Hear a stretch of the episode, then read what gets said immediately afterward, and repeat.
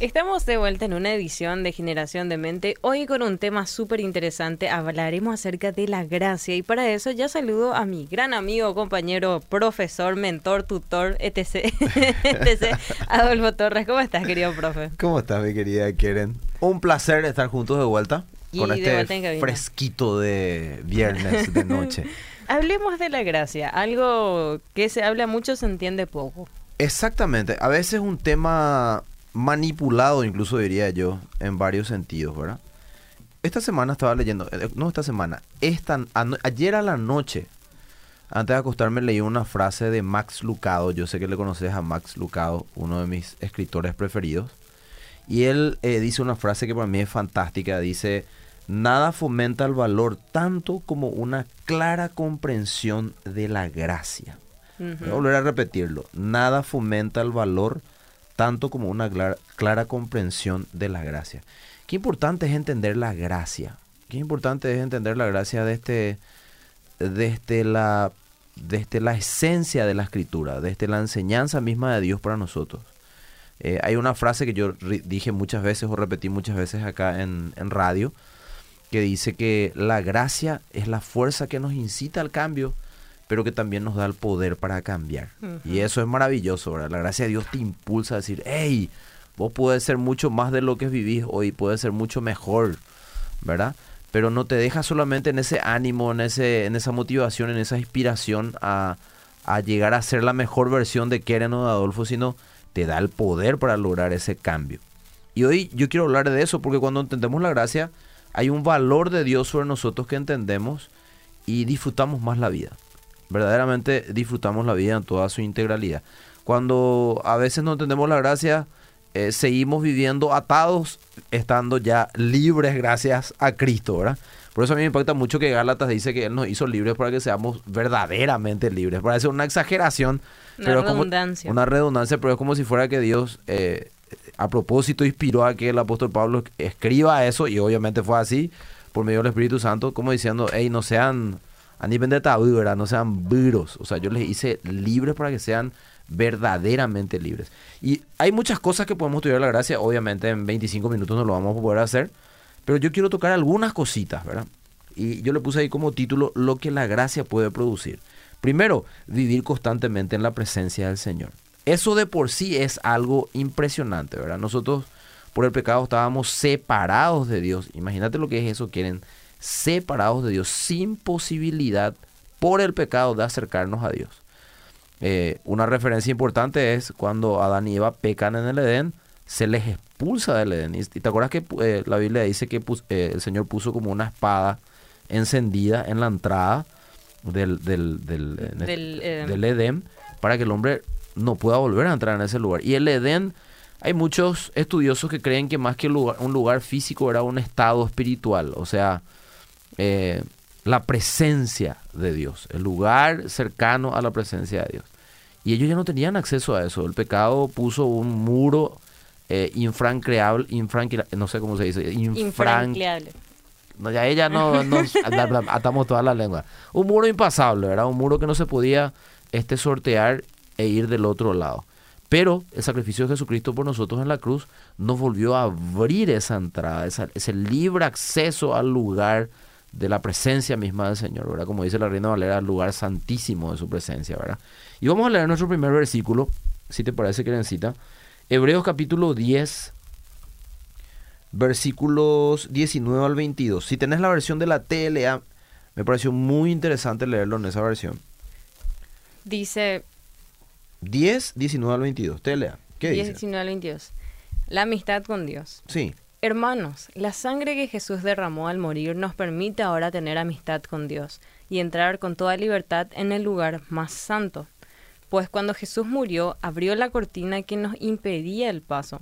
Pero ahora Jesús está vivo y por medio de él podemos acercarnos a Dios de un modo nuevo y distinto. Me encantan esas dos palabras, de un modo nuevo y distinto. Qué impresionante. Y después que dice, Él es nuestro gran sacerdote encargado del santuario que está en el cielo. Por eso, mantengamos una amistad sincera con Dios, teniendo la plena seguridad de que podemos confiar en Él, porque Cristo nos dejó limpios de pecado como si nos hubiera lavado con agua pura y ya estamos libres de culpa. Qué impresionante que la gracia tiene que ver con eso, un nuevo modo y un modo distinto de poder relacionarse con Dios.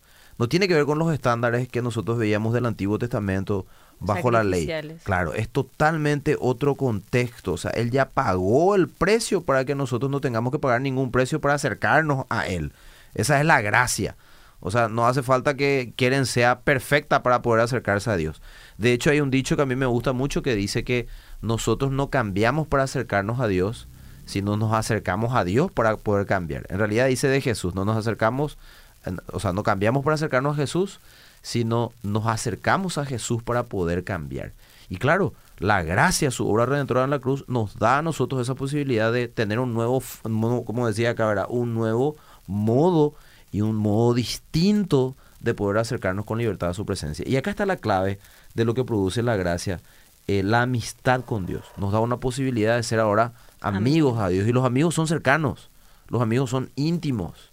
¿Verdad? Hoy para acercarte a un gran personaje, no sé cuántas cosas tendríamos que hacer para acceder a ese personaje conocido, pero con Dios no, con Dios no tenés que sortear ningún tipo de cosas más que acercarte con un corazón sincero y la gracia te abre ese camino y esa posibilidad de amistad con Dios. Y por eso me encanta que acá dice, cuando entendemos nosotros la gracia, ¿cuál tiene que ser nuestra manera de actuar en cuanto a este punto? Dice, mantengamos una amistad sincera con Dios teniendo la plena seguridad de que podemos confiar en Él. O sea, empezamos a tener la posibilidad de vivir una vida constantemente delante de la presencia del Señor.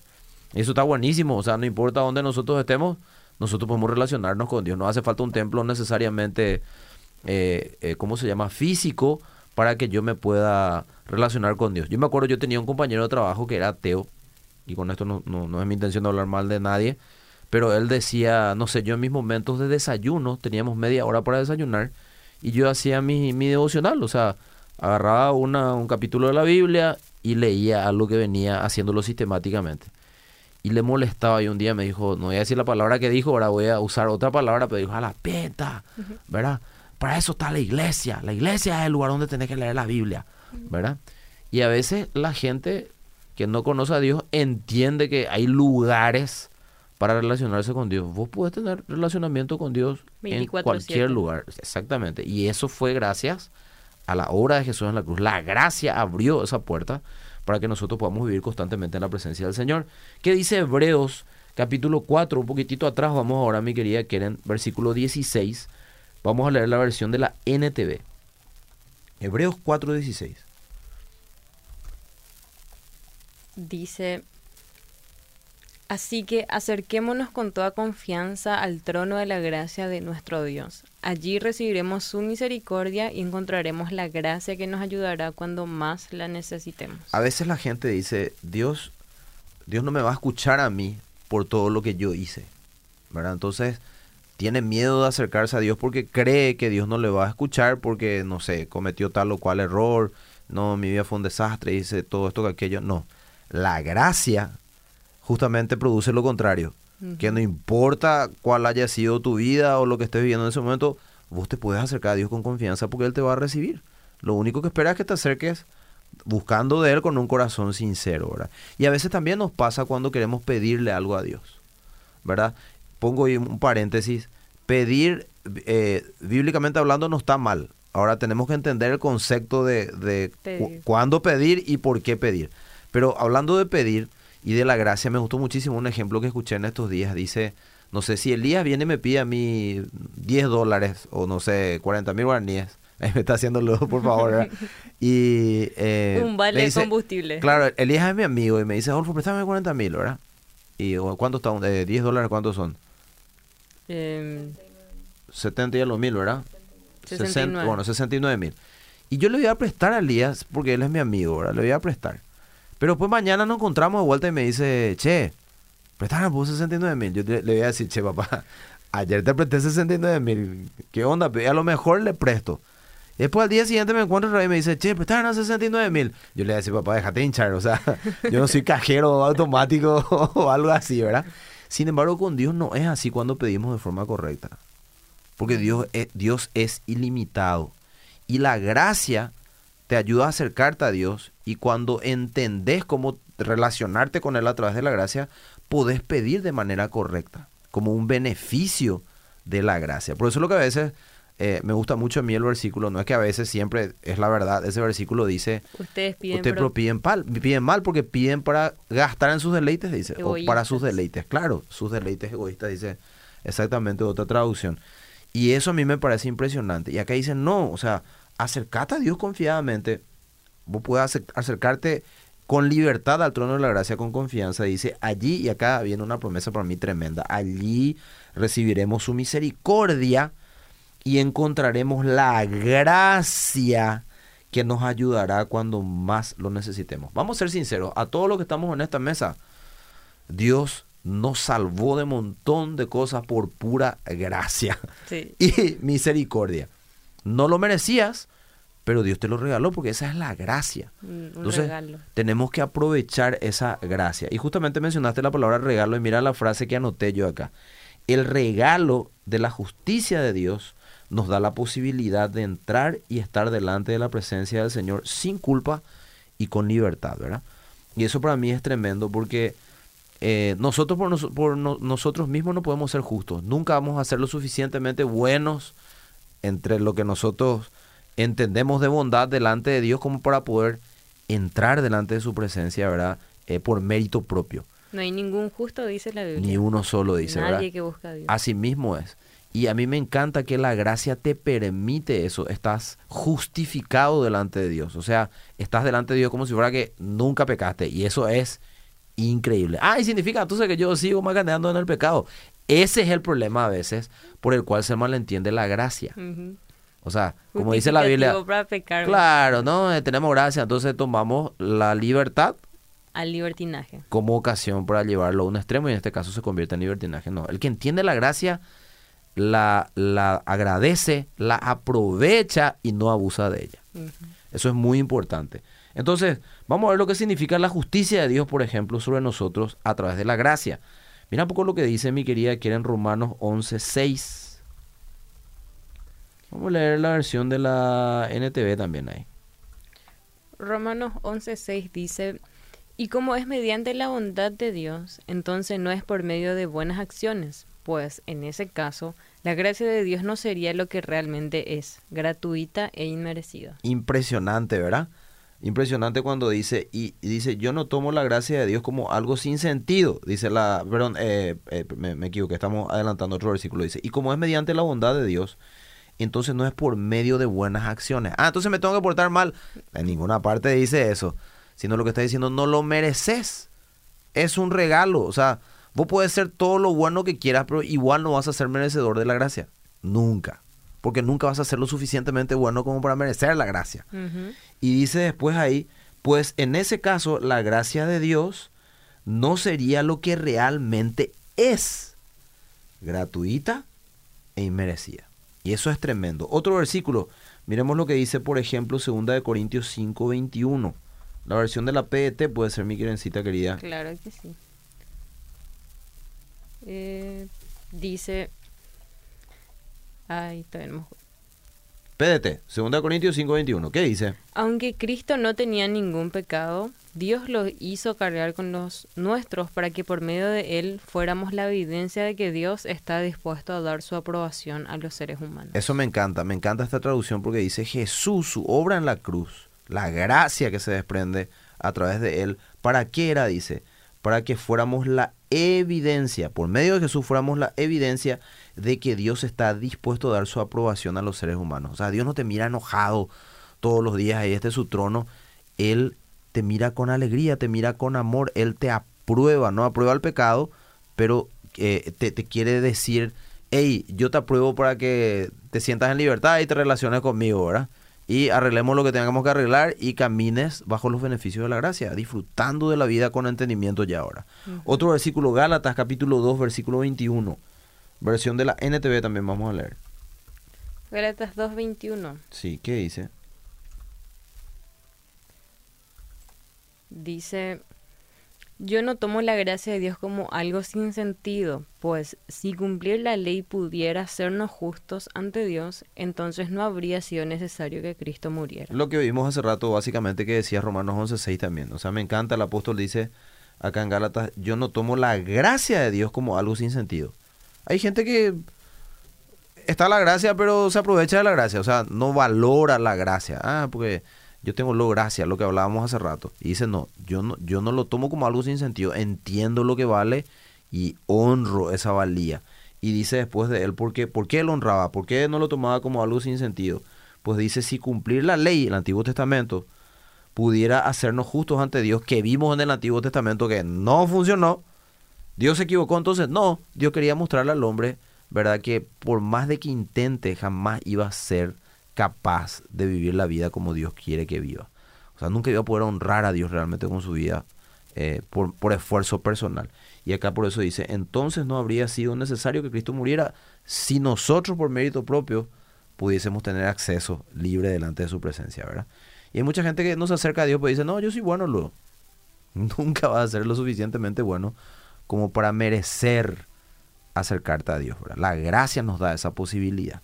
Entonces, no somos justos porque hagamos lo que es correcto, sino que hemos sido hechos justos por lo que hizo Jesús en la cruz. Quiero dejar eso bien claro. ¿verdad? Segundo punto, cuando vivimos en la presencia del Señor, por su gracia somos contagiados de su gloria, su hermosura y su poder. Y esto está genial, Cuando vives en la presencia del Señor se te pega eso. ¿Qué se te pega? La hermosura de la santidad, ¿verdad? La hermosura de una vida una vida diferente. Se te pega también ese, esa capacidad de Dios para lograr cosas imposibles, inimaginables que pueda ser de bendición para la gente. ¿Verdad? Se, te haces más lindo, más interesante, más linda, más hermosa. La famosa hay un dicho que dice, la unción embellece, dice.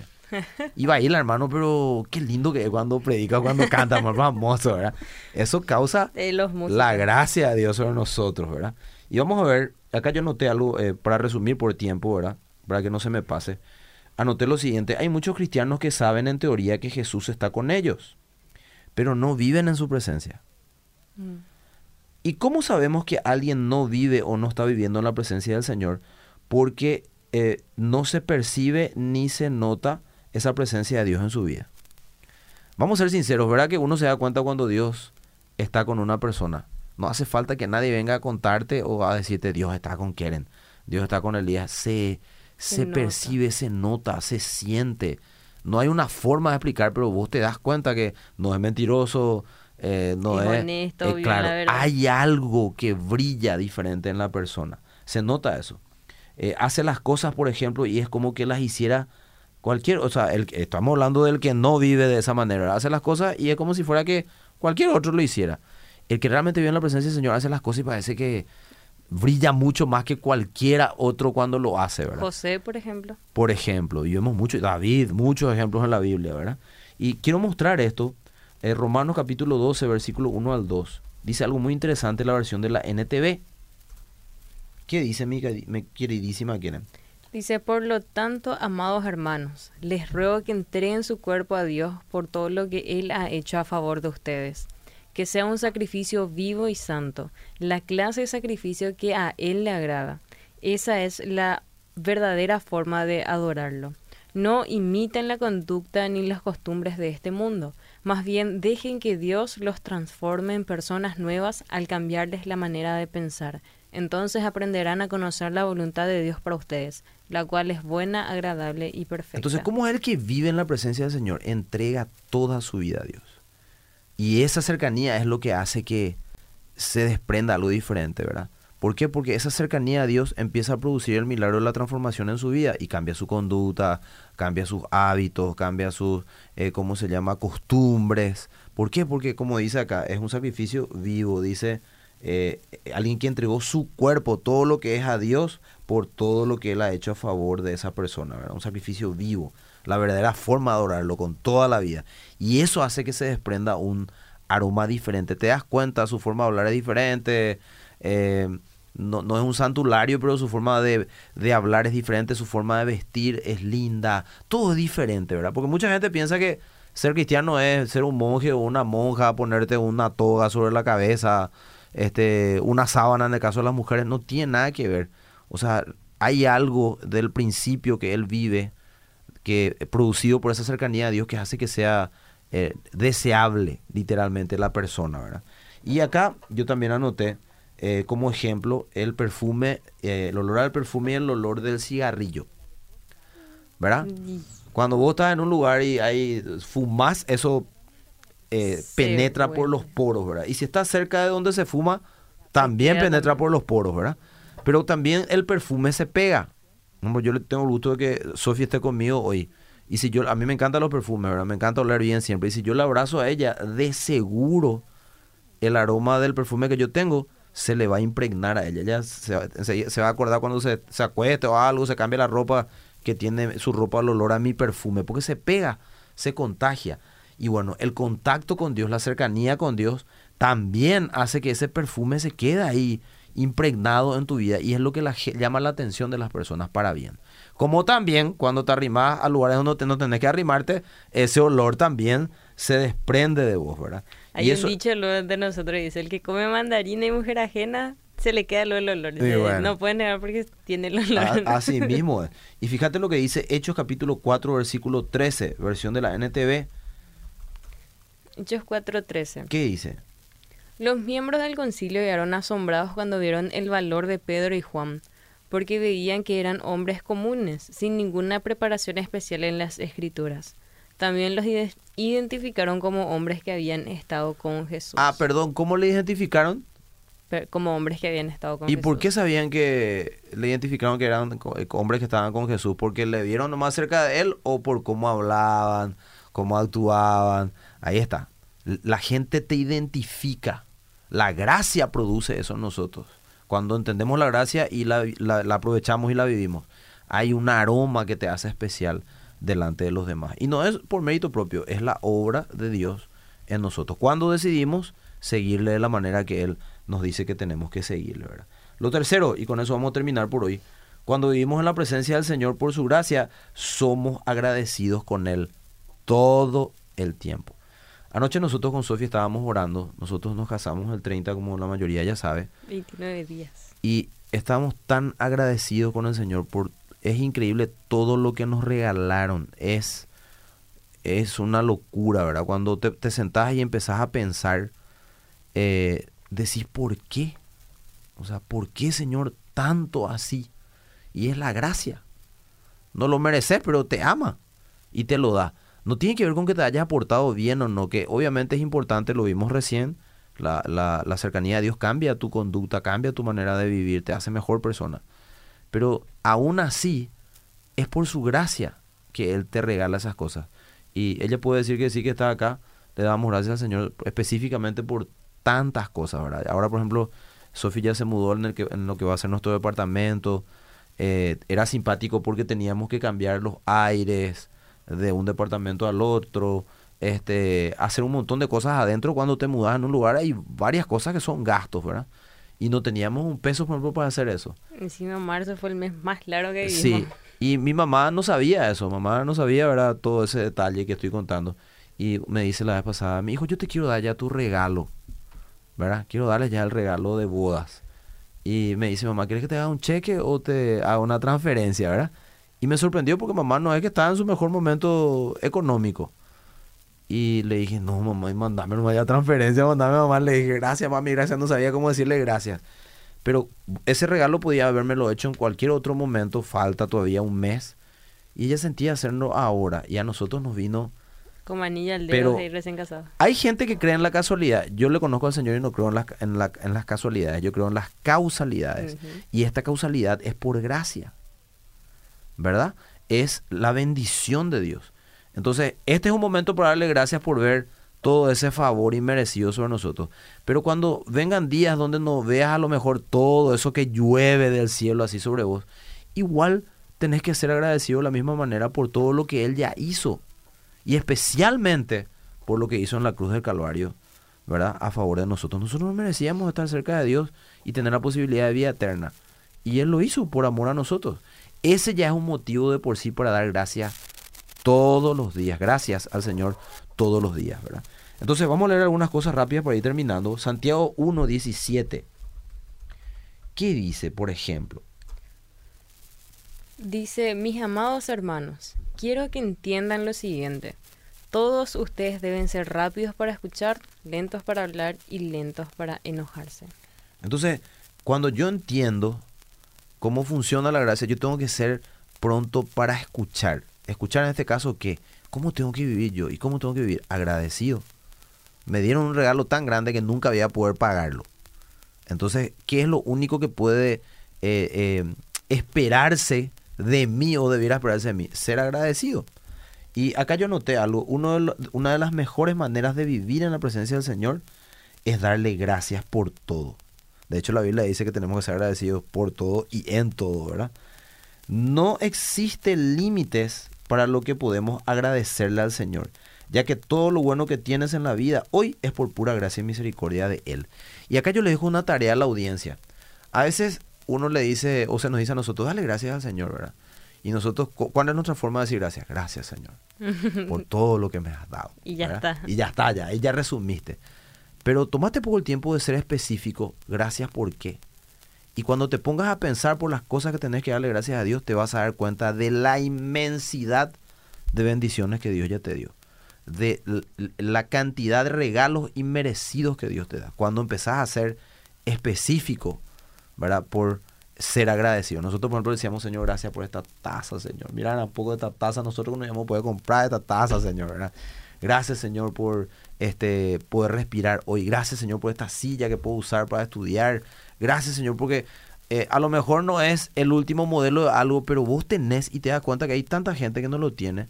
Y es un regalo de Dios. Y eso es demasiado importante que nosotros seamos agradecidos. Entonces, para ir terminando, voy a leer lo siguiente. Incluso si has pasado un día difícil o estás pasando por momentos difíciles, en el momento en que veas que tu corazón está apesadumbrado por preocupaciones y tu mente se llene de ansiedad, comparte ese problema y desafío de tu vida en ese momento con el Señor y agradecele porque ese problema no es más grande que sus manos. Al hacer eso que va a pasar, quieren y audiencia, ya estás ubicándote ante la presencia del Señor de la manera que tenés que ubicarte. Y al honrar su presencia, Él lo ve como fe en Él confianza en que su presencia está contigo. Entonces, ¿qué va a hacer el Señor? Probablemente va a intervenir a tu favor, ¿verdad? Para tu éxito en cualquier situación en la que te encuentres, ¿verdad? Y el Señor va a actuar de esa manera a favor tuyo. Y fíjate lo que dice Romanos 8:31. Y vamos a cerrar ahí con algo muy lindo.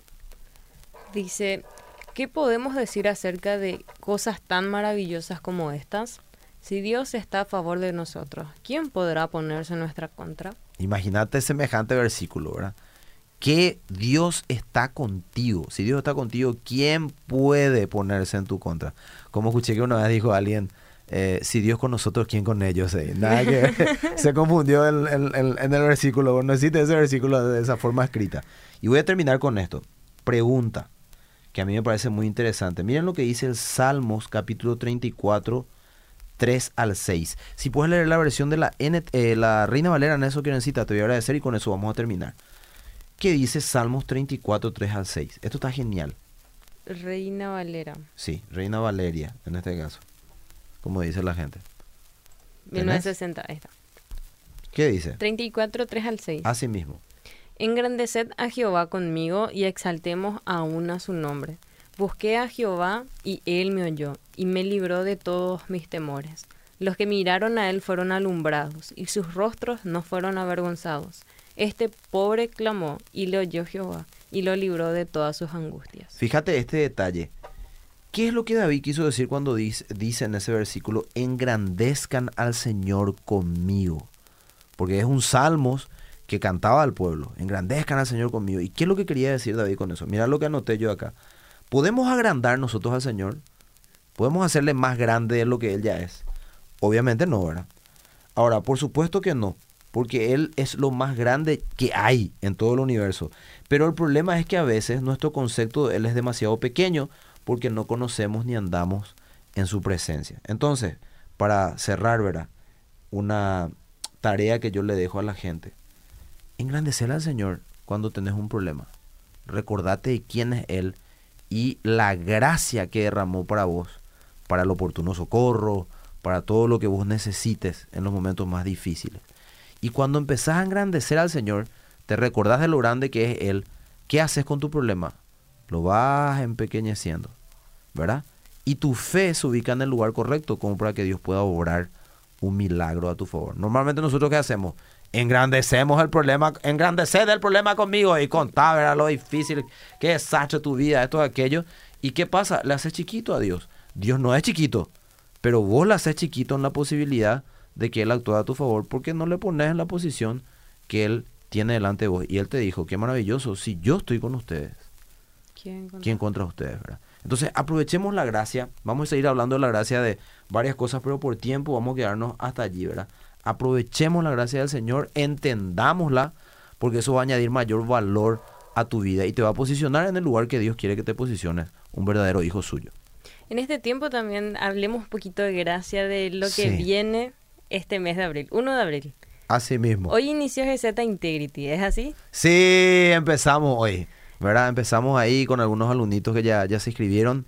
Eh, estaban muy contentos, una linda experiencia con ellos, pero queremos invitarle a la audiencia, ¿verdad? Todos los viernes en el Colegio Natanael, en las instalaciones del Colegio Natanael, de 13 a 17 horas, vamos a estar trabajando lo que tiene que ver con la música, en este caso el instrumento, ensamble y una materia de liderazgo para poder seguir conociendo a Jesús, pero también eh, poder imitar el tipo de liderazgo que él tenía. Y no importa el ámbito en que te desenvuelvas el día de mañana, sea en la música o donde sea, seas una persona de influencia positiva para tu entorno.